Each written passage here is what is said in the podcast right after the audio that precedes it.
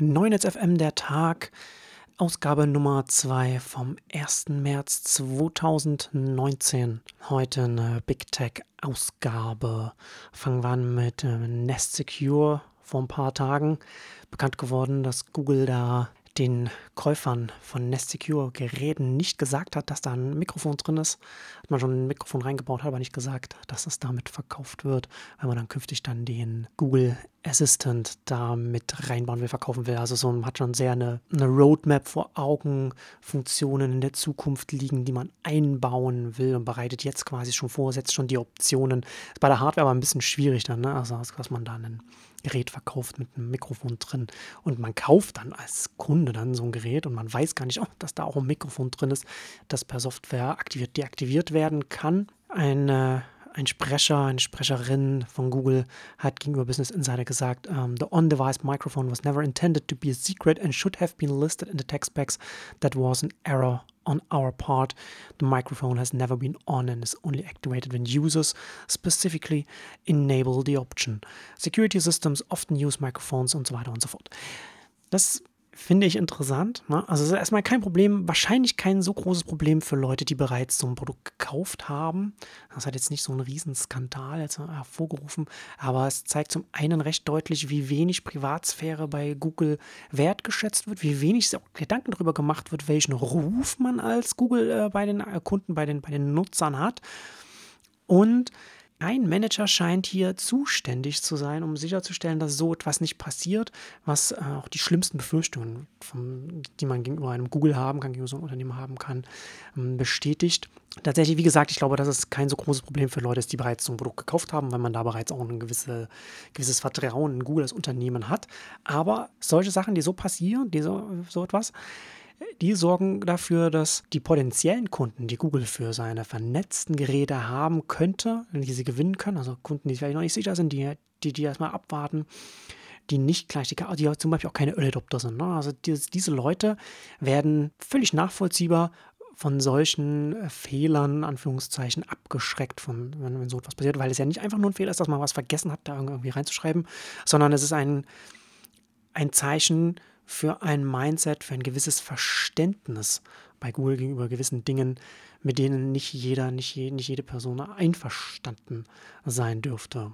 Und dazu passend auch nochmal äh, zu Facebooks Portal, äh, das erste Hardware-Gerät von Facebook. Ich hatte damals, als ich auf Neunetz.com darüber geschrieben habe, das war im Oktober 2018, getitelt Facebook Portal, das große Fragezeichen. Also da war für mich noch nicht ganz klar, wo soll das da überhaupt mal hingehen? Soll, wie, kann das überhaupt funktionieren? Kann Facebook, das ja einen wirklich schlechten Ruf, noch einen schlechteren Ruf, was Privatsphäre angeht, als Google, kann so ein Facebook überhaupt mit so etwas Erfolg haben, mit so einem Gerät, das auch für Videotelefonie gedacht ist, also ein mit dem Internet verbundene Kamera, Mikrofon, selbstständiges Gerät, das man dann irgendwo hinstellt. Mhm. Ich hatte dann damals auch geschrieben, ne, dass zumindest Facebook den eigenen wirklich nicht guten Ruf mittlerweile gut internalisiert hat, zumindest in gewissen Punkten. Ne, man sich überlegt hat, wie man da so ein Gerät umsetzt. Also da, äh, da haben sie ja gesagt, Portal was created with privacy, safety and security in mind and it has clear and simple settings so you stay in control.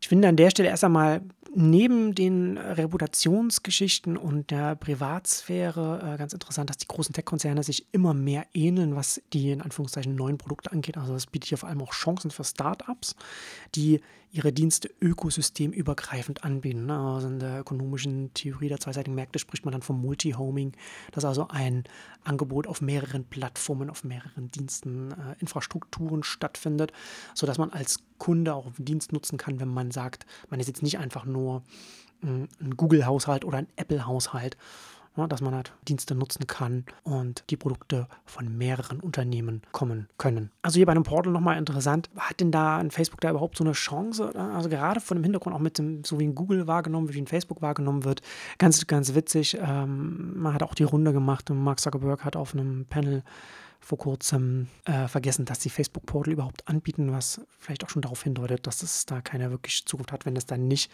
in dem Kopf von dem CEO so drin ist, dass er, dass er weiß, dass sie da ein Hardware-Gerät anbieten. Ähm, er hat da auf dem Panel gesagt, we definitely don't want a society where there's a camera in everyone's living room. Ja, ist meine nachvollziehbare Aussage, aber schon auch äh, witzig. Also in dem Zusammenhang, vielleicht sollte man das auch nochmal sagen, dass das wirklich alles weniger von der Technologie, von der Umsetzung von den Softwareplattformen und so weiter abhängt, wie sicher man das tatsächlich dann im, im Detail machen kann.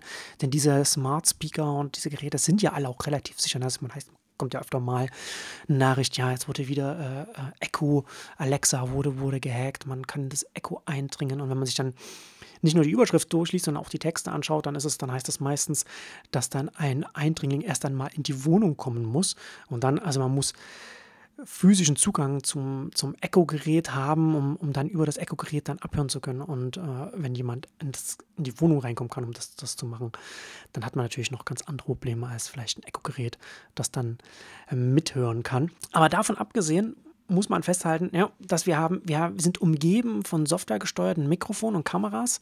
Ja, sind ob das bei diesen, bei diesen äh, Smart Speakern, Smart Homes, Nest Secure, was auch immer ist.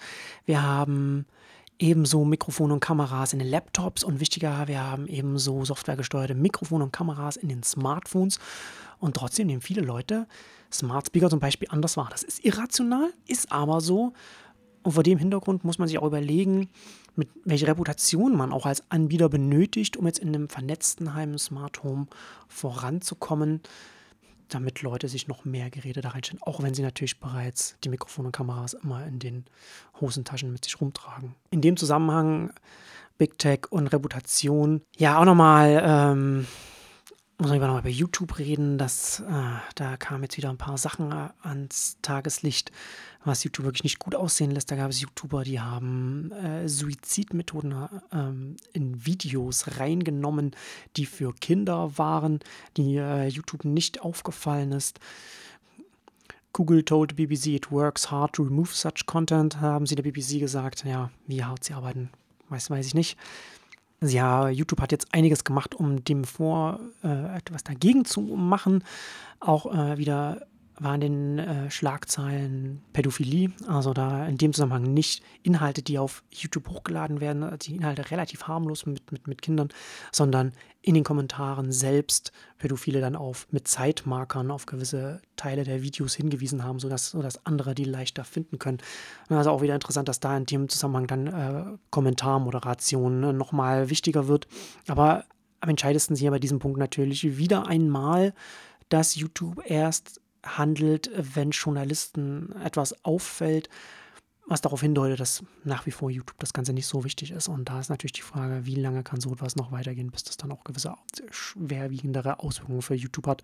Ich glaube, dass es nicht so sehr Auswirkungen hat bei den Werbekunden, die dann sich Publicity wirksam erst einmal zurückziehen und dann aber wieder zurückkommen auf, auf, auf die Seite, sondern dass da wahrscheinlich eher regulatorisch dann irgendwas mal passieren muss, was auch immer das dann sein wird. YouTube könnte da sehr viel mehr machen, weil es sehr leicht ist, letzten Endes da quasi Online-Detektive da hinzusetzen und die dann einfach den Algorithmen dann folgen, dann ganz, ganz konkret sagen, okay, was ist denn ein problematisches Themenfeld? Und jetzt gucken wir mal, wohin uns ein Algorithmus in diesem Themenfeld führen kann und wo wir dann äh, problematische Inhalte dann finden. Im Zusammenhang mit Big Tech will ich auch nochmal auf die Gizmodo-Artikelreihe äh, hinweisen, Goodbye Big Five. Da dem letzten Artikel von dieser Reihe, in der eine Journalistin geguckt hat, wie es ist, wenn sie auf die großen Konzerne, auf die Inhalte der großen, die Angebote der großen Konzerne verzichtet, wie, wie kann man da noch leben? Da sieht man sehr stark, wie tief dieses letzten Endes integriert ist mittlerweile, diese, diese, diese Konzerne in den Alltag. Ne? Also dieser Wert, den man ja auch an der Börse sieht, ne? wie wertvoll die großen Tech-Konzerne sind, ja, kommt ja nicht einfach von irgendwoher, sondern einfach auch daher, dass sie sehr, sehr tief im Alltag, in unserem Alltag mittlerweile drin sind. Und da hat sie in dem letzten Artikel hat sie versucht, nochmal auf alle großen fünf zu verzichten. Und die Überschrift I cut the big five tech giants from my life, it was hell fasst, glaube ich, schon ganz gut zusammen, was das dann bedeutet. Das ist durchaus nochmal, um sich das zu vergegenwärtigen, ganz interessant. Und vielleicht abschließend zu diesem Themenkomplex nochmal zu HQ2 von Amazon, die sich ja zurückgezogen haben aus, aus New York und jetzt auch in, in Seattle ein großes Gebäude nicht beziehen, 722.000 Square Feet. Und für alle, die jetzt, wie, wie wir hier in der Moderne leben, das sind umgerechnet 67.000 Quadratmeter, also zwischen 3.500 und 5.000 Mitarbeitern würden da wohnen. Hat jetzt beide, in beiden Fällen, hat sich Amazon davon zurückgezogen. Ich packe da in die Shownotes auch nochmal einen interessanten Artikel von einem Wall Street-Analysten, der ganz klar sagt, dass es nicht die äh, Proteste selbst gewesen sind in New York, warum sich Amazon zurückgezogen hat, sondern dass Jeff Bezos erkannt hat, dass sich das politische Klima gedreht hat. Und das wird bei beiden, sowohl Seattle als auch New York, wird das da eine Rolle spielen, weil in beiden Fällen es darum geht, dass Amazon investiert oder Arbeitsplätze schafft und dafür Steuervergünstigungen wollte. Und da sie jetzt einiges an Gegenwind bekommen und Jeff Bezos das jetzt erkannt hat, also das auch wieder, na, wie Big Tech mitten in der Gesellschaft steht und sich das, glaube ich, noch nicht, diese, diese Bedeutung noch gar nicht so bewusst ist und auch nicht bewusst ist, was das für Auswirkungen auf das eigene Handeln haben und auf die eigenen Handel, äh, Optionsräume haben wird, wenn Leute sehr auch kritischer draufschauen und sehr viel genauer gucken, ob das jetzt wirklich, ob man das jetzt wirklich will, was dieser eine oder andere Konzern da macht. Da scheint sich jetzt doch einiges zu ändern. Und zumindest Amazon hat das erkannt. Und damit kommen wir für heute zum Ende der zweiten Ausgabe von 9FM der Tag. Bis zum nächsten Mal.